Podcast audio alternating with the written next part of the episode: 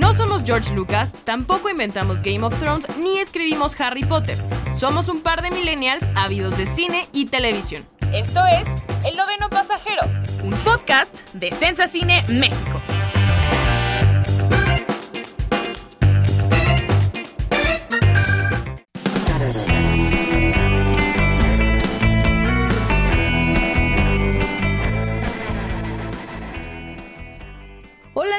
Sensa Cine México, bienvenidos a un nuevo programa del Noveno Pasajero. Yo soy Tamara Cuevas y me acompaña nuevamente mi gran amigo Miguel Ángel Martínez. ¿Cómo estás, Mike? Muy bien, muy bien, pues acá eh, sobreviviendo una semana más a, la cuarentena. Eh, ya estamos en el séptimo episodio de, de, la primera temporada del noveno pasajero. El séptimo, pues, o el siete es un número especial eh, en particular. Eh, para muchas eh, personas, incluso para el cine, ¿no? La séptima, la fila, séptima, la llamada séptima fila. Eh, estamos pues prácticamente llegando a la recta final de esta primera temporada. Se viene eh, un final de temporada muy especial. Eh, esperamos que nos puedan acompañar. Y pues bueno, también pues continúan los temas, continúa eh, la actualidad del cine, de, las series, de, la industria y, pues también de la pandemia, ¿no? Sí, queremos recordarles como lo hemos hecho en estos últimos dos episodios, me parece. queremos recordarles de la campaña que tiene Sensacine México junto con otras marcas de entretenimiento alrededor del mundo, que es Juntos por el Cine que eh, es un movimiento en redes sociales que invita a, la esperanza del cinéfilo a regresar a las salas de cine, a, no olvidarse que si bien tenemos eh, plataformas de streaming en nuestras casas y es un privilegio poder eh, ver entretenimiento desde nuestra cama o nuestro sillón, no olvidarnos de la experiencia comunitaria que es ir a una sala de cine. Entonces, si ustedes también son cinéfilos y están desesperados por, por regresar a una sala de cine, pueden entrar a juntosporelcine.org y suscribirse, eh, bueno, unirse al movimiento. Y lo único que va a pasar es que obviamente no vamos a pedir que nos den todos sus datos y demás. Lo único que va a pasar es que a su correo electrónico les va a llegar un, mensaje avisándoles cuando haya cines abiertos eh, por donde ustedes se encuentran. Sí, este, de hecho, pues ya pasamos por ahí 12 mil registros, eh, pueden seguirse uniendo. También en, en, las redes sociales de Sensacine, pues estamos, hemos preparado muchos materiales eh, pues justamente para mantener viva la, llama cinéfila, si queremos verla así, el espíritu. También ahí en Instagram tenemos transmisiones en vivo con distintos eh, actores de, la escena eh, nacional que han salido pues en muchas películas, están en plataformas de streaming igual. También eh, pues si no se han unido por ahí a la conversación, pues por supuesto los invitamos y, así como los invitamos a, quedarse en este séptimo episodio, que, bueno, tiene un tema pues polémico y, y yo creo que un tema que en primera instancia nadie se esperaba durante la cuarentena, o sea, como que veíamos la cuarentena, hemos visto eh, la cantidad de noticias que se han generado en las últimas semanas, pero sin duda la noticia de los nuevos impuestos a los servicios digitales en México, nadie, nadie la vio venir, pero bueno, ya estaremos hablando de eso eh, en este programa, Tamara. Sí, sí, sin duda hablaremos eh, de, esta mala noticia, si se le quiere ver así, porque aunado a esto había, eh, habían ya los, los, rumores de la nueva normalidad, ¿no? De, del regreso, de, del reinicio de la actividad económica en México de manera escalonada y esta nueva normalidad que le han llamado en, en los medios de comunicación y pues dentro de la nueva normalidad también viene que crees que te va a costar más el Netflix esa es tu nueva normalidad. Sí, sin duda, el, eh, a, partir del primero de junio tendremos una, nueva normalidad en varios sentidos, eh, incluyendo pues también los servicios digitales. Pero bueno, eh, pues comenzamos, ¿no? Bueno, a ver, como que la noticia nos llegó de sopetón.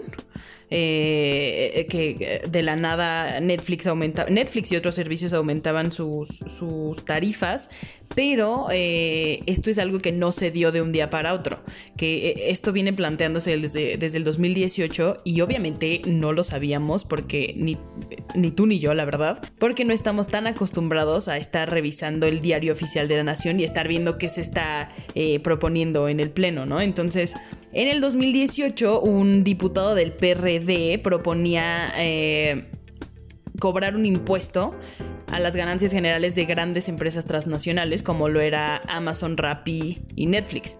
Porque eh, según eh, el diputado, eh, estas marcas generan millones, millones de ganancias a costa de sus servicios en México, de que nosotros los consumimos, y como no tienen presencia física aquí, eh, pues pueden eludir impuestos, ¿no? Y entonces eh, el diputado del PRD dijo, ¿cómo crees? ¿Cómo crees que te vas a ir de México sin dar tu parte de lo que nos toca, ¿no? Pero es curioso porque al principio la, conversación era que que, que, pagaran los impuestos por la publicidad que hacían. No era una cuestión de, de, servicio, no, no era eso, o sea, según él y según lo que, lo que dijo en un Periscope, porque hace unos días para este programa estaba revisando la información y había un Periscope del 2018 donde el señor respondía preguntas y la gente le decía como de, oye, pero entonces van a subir los precios de nuestros servicios. Y él decía de, no, no, no, ¿cómo crees? Nosotros no estamos pidiendo que ustedes paguen más, para nada. Este, lo que estamos pidiendo es el 3%, no sé qué, y con ese dinero dinero vamos a equipar a escuelas públicas con computadoras, con acceso a internet, con no sé qué. O sea, como que todo se veía muy bonito, ¿no? Y de repente esto fue evolucionando al 2019, eh, después de que Morena también eh, dijo, voy a retomar esta propuesta. Este diputado creo que ya se pasó a Morena también. Eh, y ya como que, como que la propuesta evolucionó y terminó en que pues sí, al final va a ser un impuesto indirecto que le va a afectar al usuario final, o sea, a nosotros, porque no hay manera, según ellos, de que, bueno, según las empresas, de que ellos puedan absorber el impuesto por nosotros. Sí, al final, eh, como ya lo mencionas, es un impuesto para el consumidor. Ahora sí que consumes eh, X plataforma o X servicio, este, pues tú eres quien va a pagar e-, ese impuesto y rara vez lo, lo paga, en este caso, la empresa, sea Netflix o sea la que sea, ¿no? Pero sí, justamente eh, pensaba mucho eh, estos días en cuanto a esa información porque nuestros compañeros de Shataka México, ellos escriben sobre tecnología y sobre todas estas legislaciones que de repente se hacen en internet y que de repente me parece que no les ponemos tanta atención.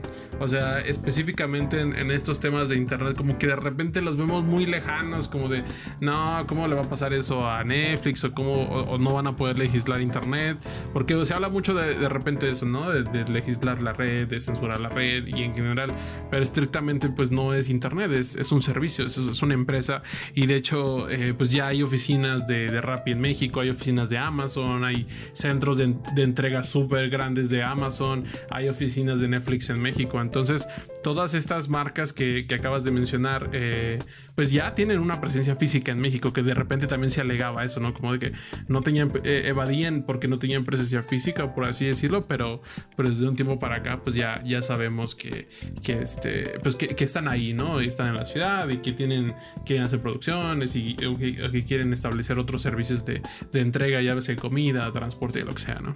Sí, y esta eh, reforma se entró en el paquete económico del 2020 eh, que, les daba a estas empresas seis meses para ajustar sus, números y ver qué iban a hacer, eh, si iban a aumentar tarifas, si lo iban a absorber, si no sé qué. Las empresas pidieron un año, les dijeron que no.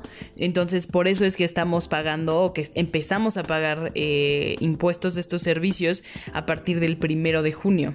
Sí, quizá ahí el timing fue como lo, lo, raro. O sea, creo que eh, al igual que muchas otras cosas, pues nadie esperaba que hubiera una pandemia en estos meses.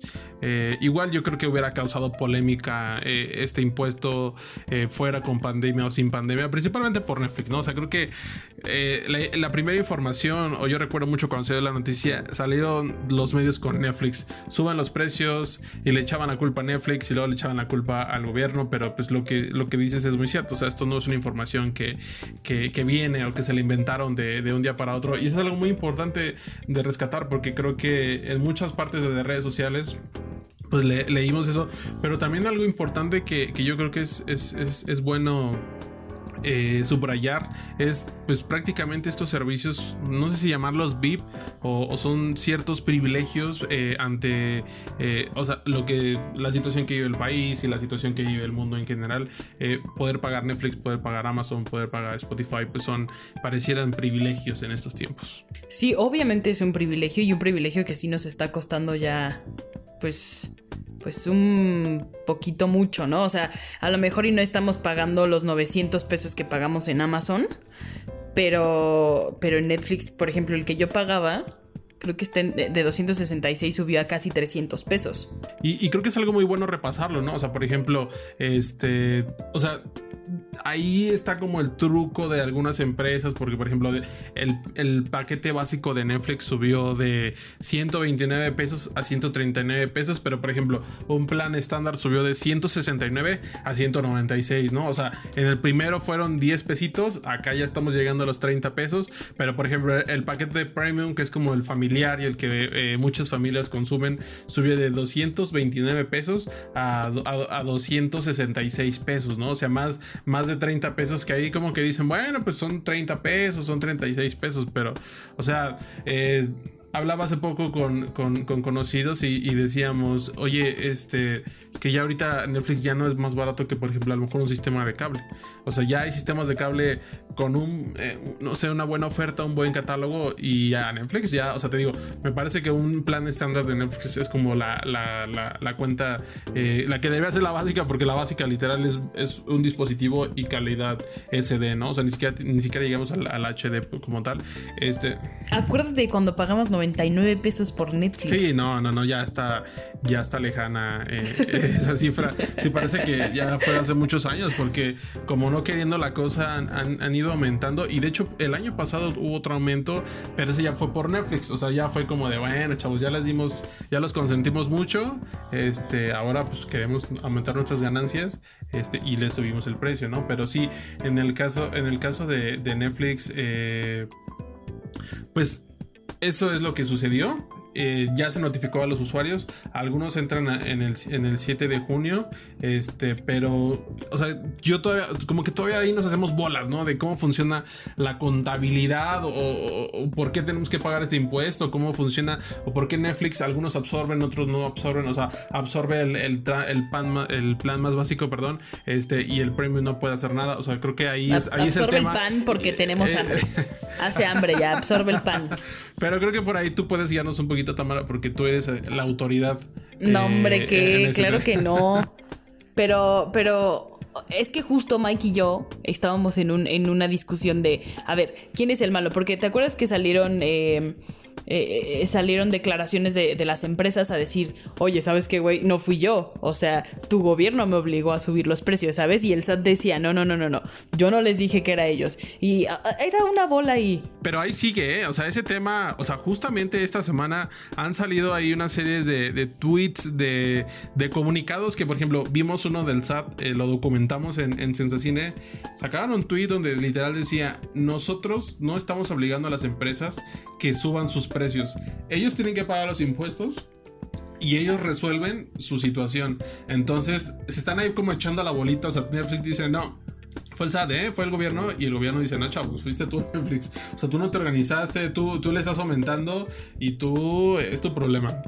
Entonces ahí, o sea, bueno, ahí yo creo que en estos próximos días, previo a que eh, llegue la fecha, eh, pues va a seguir ahí el toma y daca eh, y veamos a ver, a ver qué sucede, ¿no? Está todo revuelto y Mike y yo queríamos saber quién era el malo y, como que empezamos a pues analizar esto y, y si obviamente esto es estas son puras suposiciones porque Netflix es como como la Unión Soviética en tiempos de Chernobyl y jamás va a revelar sus números, o sea, nunca vas a, o sea, nunca. Y te, te pueden dar como un estimado, pero obviamente no va a ser la verdad. Entonces, obviamente no sabemos cuál es la contabilidad de Netflix, pero podemos darnos una idea de que, de que su contabilidad antes de la reforma era un costo al cliente, gastos menos gastos operativos y al final le quedaba su utilidad. Entonces, si, si el costo al cliente era antes de la reforma 100 pesos, pon tú, pon tú, no son los datos correctos, pero pon tú son 100 pesos, eh, menos tus gastos operativos, o sea, lo que necesita la empresa para seguir pues, eh, en marcha, no sé, pon tú que los gastos operativos de Netflix eran 80 pesos. Entonces, como utilidad ya le quedaban 20 al final por los millones de suscripciones que tenían, más la conversión a dólares, ¿no?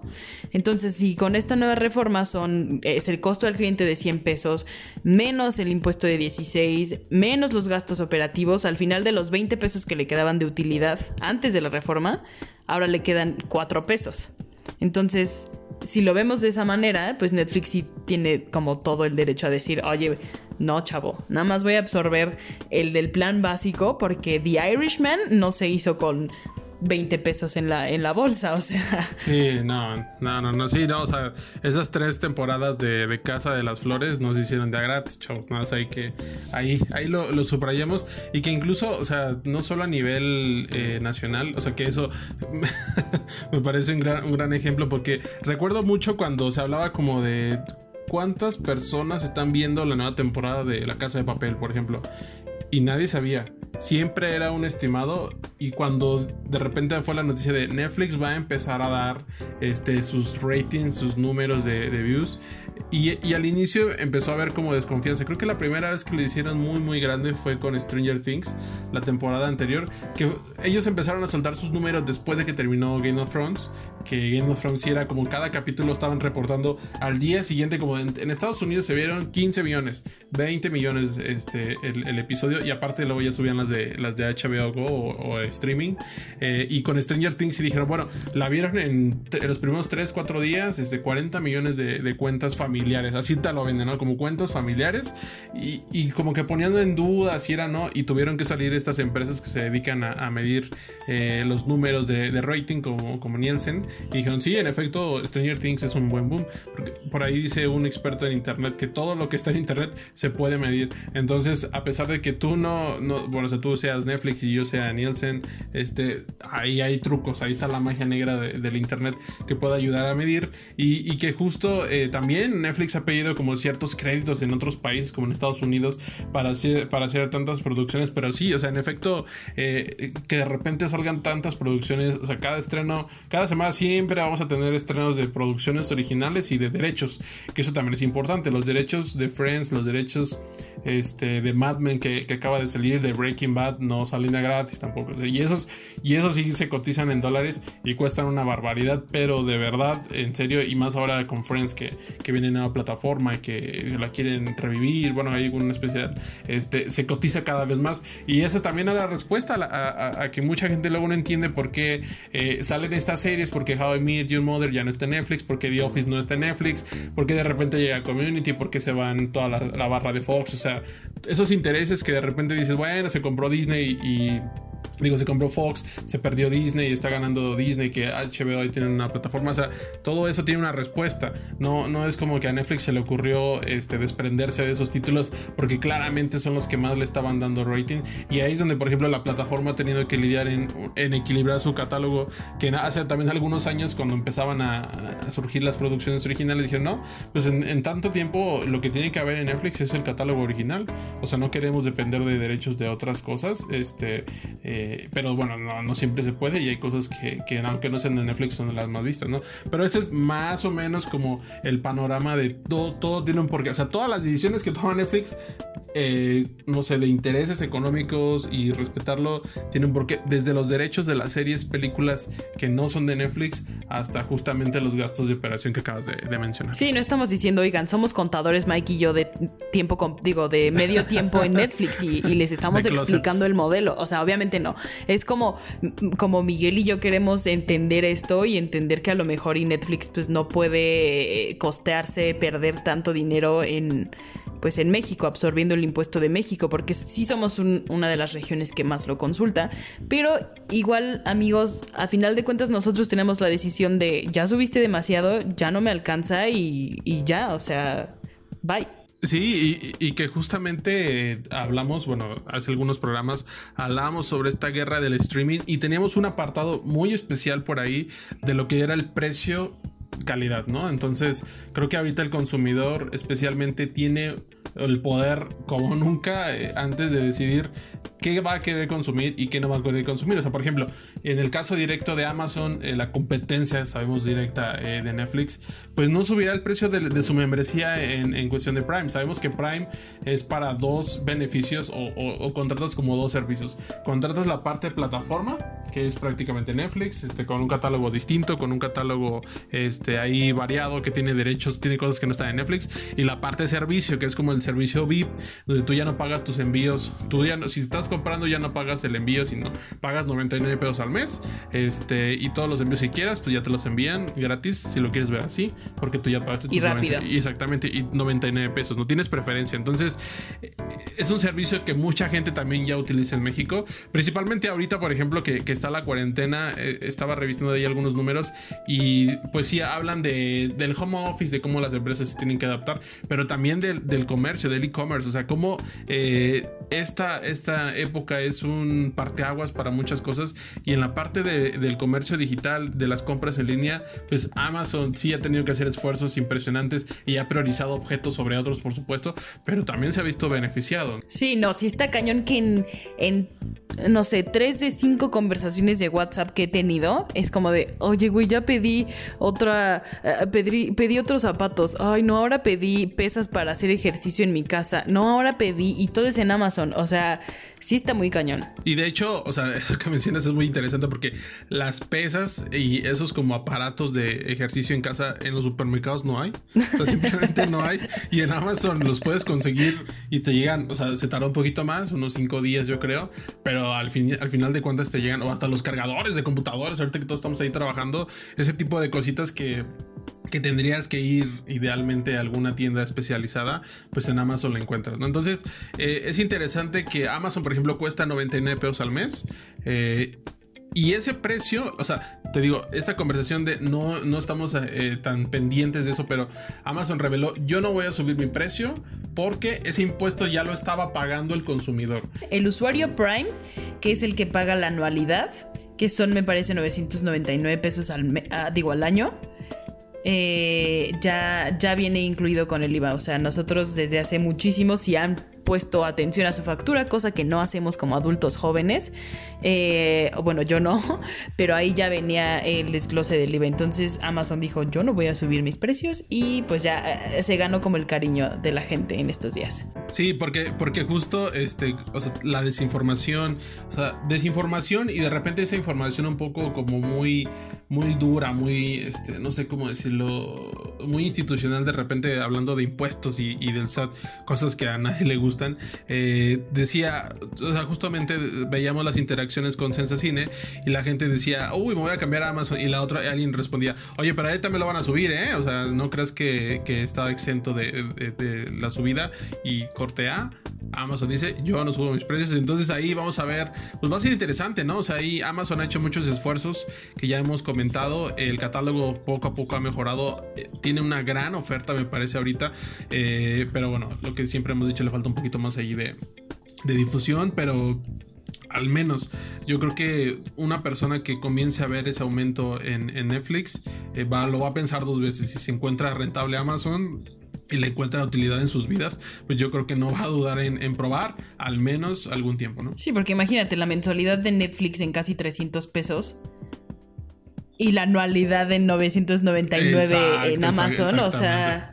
Sí, yo, me acuerdo cuando sacaron la promoción del año, que era el año en 450 pesos, de que me hablas Amazon, o sea, era la ganga y era el Prime, pues sabes como de, si tú eres un, un comprador compulsivo, esa era la oferta del año, o sea, realmente una, una verdadera ganga, y después este, se, cambió el precio que mencionaste, pero sí era algo muy interesante. Y otra eh, plataforma que, bueno, hasta el momento no tiene información oficial es HBO Go, eh, esta plataforma, canal que atraviesa por una reestructuración, como ya lo mencionamos. Eh, se confirmó hace eh, algún par de semanas que HBO Go Max va a llegar a HBO eh, Max va a llegar a Latinoamérica, obviamente a México. No hay una fecha particular, pero por el momento lo que nos interesa es si va a aumentar sus precios. De momento, bueno, nos pusimos en contacto con la gente de, HBO. No hay una información oficial, entonces por lo mientras no haya, pues se mantiene, ¿no? Pero pues cercana a la fecha ahí podría haber un aumento que, que pues ya tendrían que haberlo avisado porque estamos más o menos a 15 días de, la fecha, ¿no? Probablemente sí, sí tengamos, o bueno, sí, sí cueste, pero, pero, pero yo siento que es más porque por todo lo que va a abarcar a HBO Max. O sea, siento que a lo mejor ya no tiene nada que ver con el impuesto. O sea, que seguramente ya lo van a estar calculando. Pero siento que también de por sí va a ser caro sin esto de los, del aumento a, los servicios digitales. Es por el simple hecho de todo lo que trae HBO Max. Que, se, perfilaría como la plataforma de streaming más cara de México, pero pues veamos la estrategia que implementen y, cómo le quieran llegar a esos consumidores que ya estaban en HBO Go, que tendría que tener un mejor servicio, un catálogo más amplio, entonces pues ya el tiempo lo dirá. También tendrán contenidos para niños, que eso es muy importante para, pues, para las familias. Cartoon Network, claro que sí, va a estar toda esa barra de Cartoon Network es, muy valiosa, entonces pues es, es una incógnita. Por lo pronto HBO Sigue en México con, eh, eh, con el precio que está ahorita usted pagando, no está escuchando, eh, su proveedor también está congelado por ahora. Pero, bueno, otro que sigue congelado es por ahí Spotify. Spotify ha declarado que por el momento no va a subir sus precios. Eh, no han dicho no, nosotros ya lo cobramos, nosotros ya no sé qué, no, solo dijo, si vamos a subir precios, se va a, informar a nuestros clientes en su debido momento, entonces ni es un sí ni es un no, es como cuando Barney de How I Met Your Mother decía, bueno, no, iba a ser un chiste muy malo, pero la, verdad ya no lo voy a hacer. Pero, pero, pero sí, Spotify no. Ahora, Uber, que eh, esto a lo mejor van a decir, esto ni tiene que ver con el cine, porque están hablando de eso en el noveno pasajero. Pues nada más, porque, porque nos consideramos importante que Uber esté aquí y dar esta información, porque la neta utilizamos muchísimo Uber. Y como bien Mike dijo al principio, es un privilegio para todos.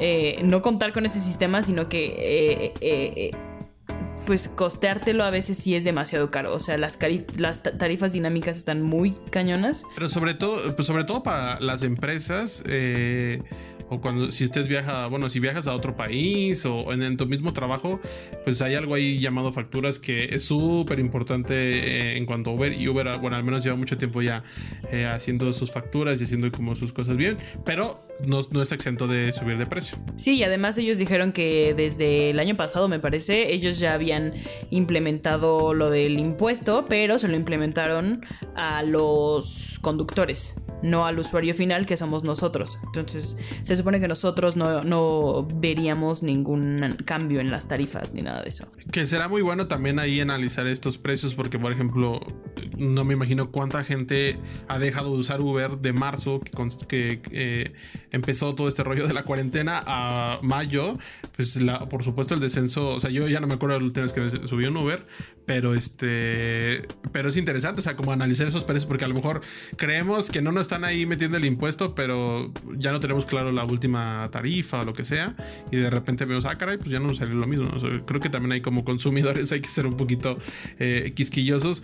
Y otro servicio que, bueno, tampoco tiene que ver con cine, pero nos parece importante eh, subrayarlo, es pues todo lo que tiene que ver con PlayStation Network, eh, esta plataforma que usa PlayStation, bueno, la consola y la marca pues para que tú compres tus videojuegos, para que tú contrates tu servicio de jugar en línea que se llama PC Plus, este, compres tus preventas y todas esas cosillas interesantes que, que tiene el mundo gamer.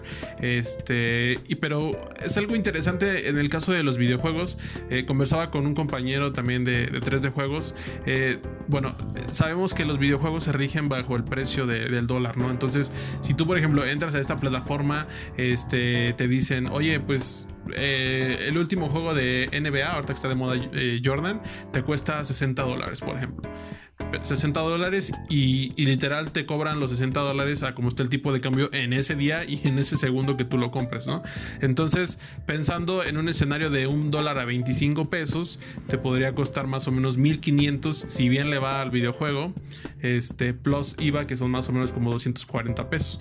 Entonces, estamos hablando de que un videojuego nuevo te va a costar alrededor de 1750 pesos. O sea, ya son precios realmente exorbitantes que por lo pronto eh, en México parecerían impensables, ¿no? Yo me acuerdo cuando los videojuegos costaban como mil pesos, los de PlayStation 4 después se devaluó el dólar, eh, bueno, el peso, este, y aumentaron como 400 pesos. Y ahorita que estamos en una situación similar, pues bueno, no, no me quiero ni imaginar cuánto va, a costar el próximo FIFA o, todos estos juegos que, se están anunciando que por lo pronto parecen impagables, ¿no? O sea, ya un, un juego en dos mil pesos como mínimo o 1700 y demás, este, bueno, ya se, ve complicado el panorama, pero pues sí, como ya lo hemos mencionado, no estamos en tiempos eh, pues normales, si queremos verlo así, se habla de una nueva eh, normalidad, pero algo muy importante, por ejemplo, yo pago este PlayStation Plus y siempre que eh, hacía un pago o compraba un juego en línea, eh, a mí solo me decía la transición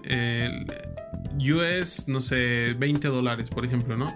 Justamente eso que mencionas de, Amazon y de, y de, los IVAs que, dices, pues en efecto PlayStation no lo, no lo, implementaba, o sea, simplemente te decía, bueno, pues tu juego te costó esto, y ni siquiera te daba el precio en, pesos, o sea, tú el, precio lo tenías que ver ya en tu estado de cuenta o con lo que hayas pagado, ¿no? Pero eso es algo muy interesante que mencionas, eh, que sí estaban, no sé si llamarlo evadiendo como tal, pero sí se estaban aprovechando de, eso y los estaban, pues no lo estaban cobrando al usuario, a lo mejor lo pudieron haber implementado antes como, Amazon, pero pero sí, o sea, esa situación de, facturas eh, es algo muy importante que, que, toma mayor relevancia, ¿no? Porque ahora ya vas a poder facturar PlayStation en teoría, ya vas a poder facturar este Netflix, que ahí es el tema que, parece que está señalado con números o con circulito rojo, ¿no? Las facturas de, Netflix. La luz al final del túnel. Pero antes de, pasar a, a, cómo engañar al sistema, no, no es cierto, porque jamás podríamos engañar al sistema, amigos.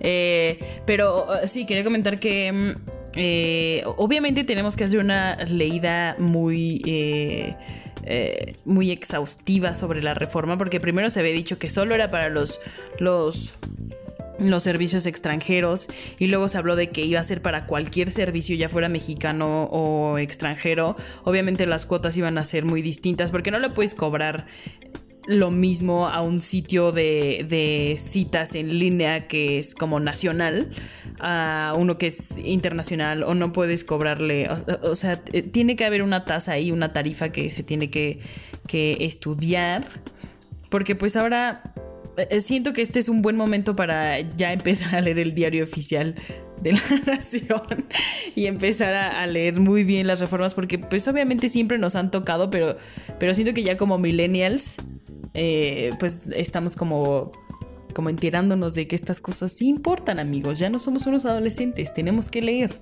Pero bueno, y esto viene a cuento porque la luz al final del túnel, Mike, podría ser que tú y yo podamos deducir eh, ese impuesto de Netflix y em, eh, básicamente tendrás que justificar tu, tu pago de, Netflix, el por, qué utilizas Netflix y por qué tienes que pagar Netflix. El chiste es que obviamente lo tienes que ver con tu contador, eh, pero nosotros o cualquier persona que sea eh, creador de contenido de entretenimiento podría justificar que tiene que pagar Netflix. Y entonces al final de, del año, eh, eso no lo tengo muy claro porque tienen como tiempos específicos para hacer las declaraciones. Entonces, al fin, eh, cuando haces tu declaración, el, SAT puede decir, ah, ok, cumpliste con todo, esto me lo facturaste, esto lo quieres hacer deducible, ok, te regreso tanto saldo a favor. Entonces, como que por ahí podríamos eh, evitar que el trancazo nos llegue full. O sea, a lo mejor y podríamos hacer algo para sacarle provecho a que ahora Netflix va, Netflix, perdón, va a ser deducible. El chiste es que hubo como ya en redes sociales, no falta, no falta la persona que sí es responsable con sus finanzas y que ya quiere empezar a facturar Netflix. Entonces Netflix le dijo, amigo, es hasta el primero de junio. Entonces nos quedamos como de, ok, ok, vamos a esperar el primero de junio. Pero si ya para el primero de junio empiezan a no querer darte tu factura, pues ahí sí ya podrías acudir al SAT y, y decirles, ni siquiera tienes que ir personalmente, solo tienes como que mandar una, como un aviso al SAT de que, oye, esta empresa no me quiere dar mi factura, te doy sus datos, avísales que amablemente me tienen que dar mi factura. Sí, por ahí está. Sí recuerdo los tweets que, mencionas y creo que habilitaron por ahí un teléfono también.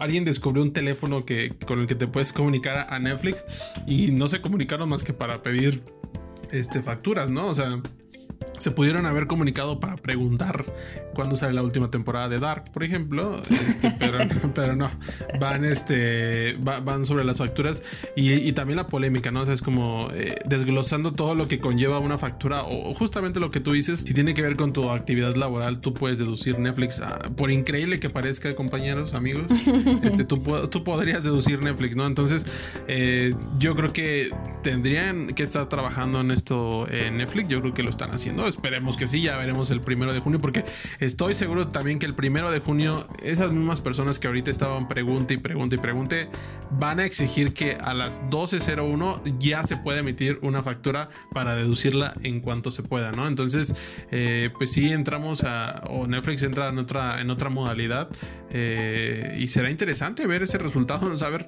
cómo funciona, cómo, o sea, porque también yo creo que va a haber ahí hasta tutoriales de cómo hacer facturas, así como hay de Uber, como hay de otros, otros servicios que luego pareciera ser muy sencillo, pero, pero tiene su chiste y yo creo que ahí Netflix, pues esperemos que, entienda eh, la eh, pues las nuevas reglas del juego y por supuesto que apoya a sus consumidores, ¿no? Porque al final de cuentas ellos, la persona que estaba pidiendo una factura es la persona que le está dando dinero a la plataforma. Sí, será interesante ver cómo se desarrolla esta novela, como la novela de las siete que hemos visto durante los últimos años, como se le ha apodado en redes sociales. Pero, pero pues sí, o sea, amigos, no podemos decirles Netflix es el malo, mm, eh, es un imperialista terrible, eh, porque pues al mismo tiempo nosotros gozamos de esas eh, producciones originales y obviamente no puede costarse perder al, al grupo de de cineastas que ya se echó al bolsillo porque saben que Netflix es el que suelta el varo así porque sí, eres Martin Scorsese y quieres hacer una película de tres horas, eh, cuatro casi, con rejuvenecimiento facial, por supuesto, aquí está el dinero. ¿Quieres Cuarón? Ok, nadie te pela en México, nadie quiere hacer la película de Roma, ¿quieres hacerla con nosotros? Ok, ven, vamos a hacer tu película ganadora de Oscar. O sea, sí entendemos, podríamos entender. Y que también este tipo de impuestos... Eh no solo ya están en México, ¿no? O sea, también justo cuando fue el anuncio se empezó como a, rescatar qué otros países han implementado este, este tipo de impuestos a las plataformas o, empresas que prestan servicios digitales en, México, por ejemplo, y no es algo nuevo tampoco, ¿no? O sea, sí hay por ahí algunos países que, ya lo han hecho y, que ya se paga, entonces me parece que en el caso de, Netflix estrictamente, pues es algo que ya ellos esperaban, a lo mejor la gente, o sea, la cultura en México de, impuestos o los llamados impuestos, pues no tenemos un buen historial en cuanto a eso. Sabemos que, ha habido excesos y, suben y, bajan y, etcétera, ¿no? Entonces, eh, pues solo será cosa de que ellos, pues me parece que se adapten y, como, como mencionamos, no le pongan el pie al consumidor. O sea, si alguien dice, mi factura, ah, sí, aquí está tu link, aquí está tu factura, en tres segundos te llegó, vamos, sigamos echando la fiesta eh, tranquilos. Pero también creo que, o sea, habla mucho de Netflix, pero ah, los otros servicios tendrían tendrían que hacer lo mismo, ¿no? O sea, facilitar esa información que de repente, eh, o sea, hay gente que a lo mejor no sabe que se puede facturar un Uber y, podría estar facturando Uber, ¿no? Entonces, creo que es, importante y es esta cultura digital que de repente ya no está tanto en la conversación, pero la cultura digital actualmente pues es, este, es indispensable para los consumidores que, que ahora más que nunca pues parece que todo se orilla hacia allá. Sí, amigos, en conclusión, en conclusión de este programa, eh, como buenos millennials, adultos jóvenes, revisemos esta onda de los impuestos. Si hay un director de escuela que esté escuchando esto, enséñenos en la universidad a hacer facturas, a entender al SAT, porque no saben el problema que es y que arrastramos hasta que tenemos 50 años. O sea, sí está muy cabrón. Entonces, por favor, enséñenos a, entender al SAT y, también como conclusión y como se los hemos repetido Mike y yo desde el primer programa, la palabra la tienen ustedes y ustedes son los que pueden decidir si le siguen dando su dinero a Netflix, si creen que todavía vale la pena pagarlo o si se quieren ir a Amazon, donde ustedes ya pagaron impuestos y no lo sabían. Sí, justamente, eh, pues coincide misteriosamente o, hay estas coincidencias divinas de lo que han mencionado, la nueva normalidad que, que se intenta implementar en México, pues esta nueva normalidad incluye este nuevo impuesto, ¿no? O sea, a partir del 1 de junio pareciera que sí empezamos a vivir una nueva normalidad, no solo en el, plano digital, sino también en el plano eh, físico, en el plano que a todos nos interesa, que es salir de nuestras casas o, esperar a salir más. Eh, pues también esta misma semana se, presentó el plan de reactivación eh, nacional, donde se a través de un semáforo que, indique en qué situación o en qué luz, si queremos verlo así, está cada, cada municipio, cada estado, pues se, va a definir si se abren o no eh, los cines. Eh, en el caso de, estrictamente de, los cines, pues se habla que hay un borrador, por ejemplo, para la Ciudad de México, donde posiblemente el 15 de junio podría ser una fecha eh, tentativa para que abran muchas personas todavía les parece muy apresurado.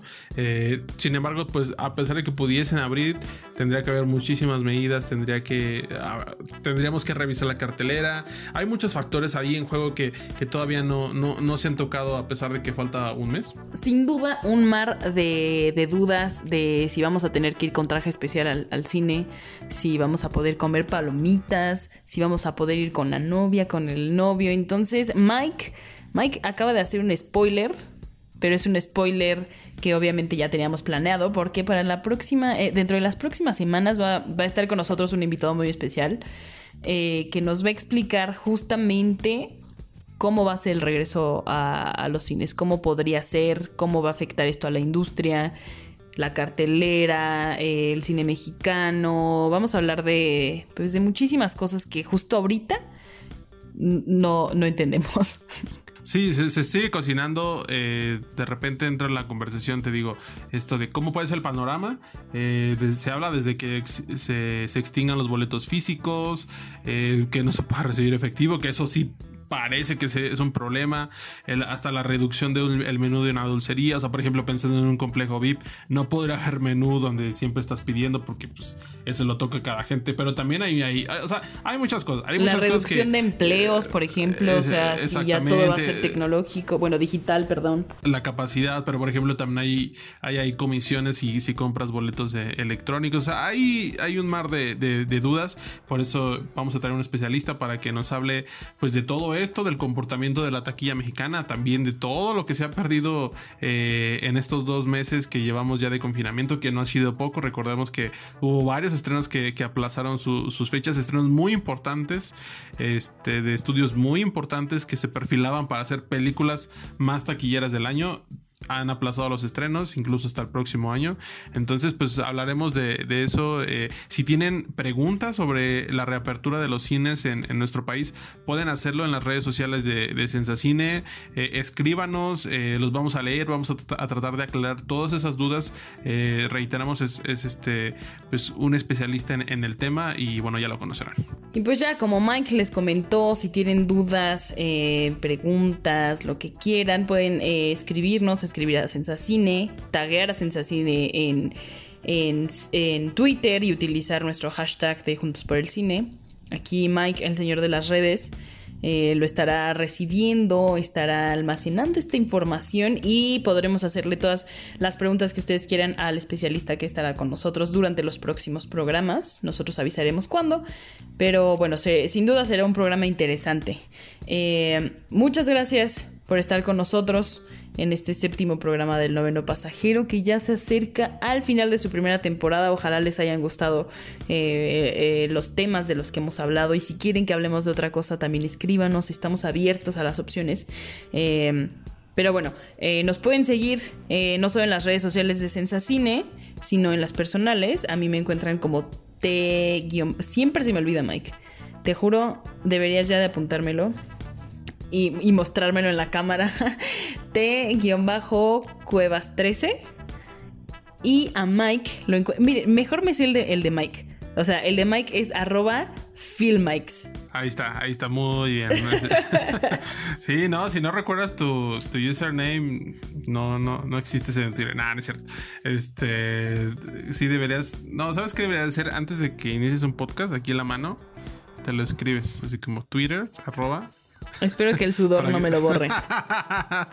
Pero bueno, muchas gracias por acompañarnos. Yo soy Tamara Cuevas. Eh, yo soy Miguel Martínez. Y no se olviden que ustedes son el noveno pasajero. Adiós.